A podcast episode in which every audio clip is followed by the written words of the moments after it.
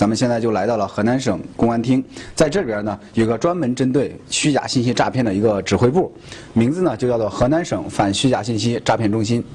虽然这里边这个地方不是很大，但是这里边却集合了反制虚假信息诈骗的主要几个职能部门。各地幺幺零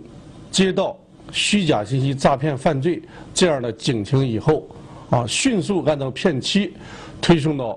郑州和洛阳两个分中心。犯罪分子早已经放弃了中奖信息等低端手段，越来越多的冒充公检法部门进行查案，冒充民政部门发放补贴，受害人防不胜防。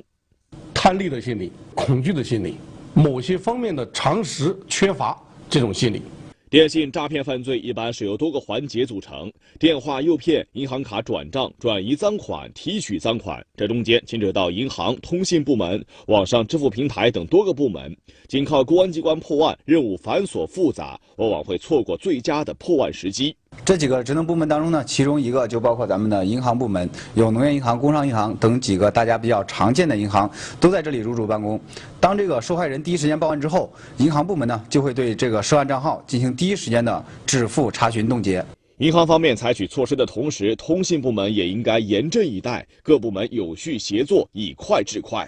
还有个主要的部门呢，就是咱们的这个通讯部门，包括移动、联通等各个通讯部门也会在这里入驻办公。当接到警情之后呢，他们会第一时间对犯罪分子所使用的通讯工具和通讯手段进行追踪和封堵。当然，要想一切协作的前提是受害者能够第一时间报案，这样才能在与犯罪分子争分夺秒时占据优势。必须依靠群众能够快报警，啊，因为群众只有快了，才能为我们。快速处置，赢得时机。令人遗憾的是，目前我省电信诈骗类犯罪的受害者能第一时间意识到被骗并且快速报案的不足百分之十，剩下的受害者要么是过了几天才迷糊过来，要么是为了面子选择忍气吞声。在此也特别提醒，如果遇到银行卡内资金被不明身份的人转走，那么就赶紧拨打幺幺零报警，快速的说出以下三点：我被骗了，我的骗我的。诈骗电话号码、手机号码是多少？犯罪分子的涉案账号是多少？河南省反虚假信息诈骗中心成立一个月来，已经破获案件两千八百五十八起，抓获犯罪嫌疑人四百八十三名，挽回经济损失一千九百零七万元。任何的手段都不是万能的，啊，只有广大人民群众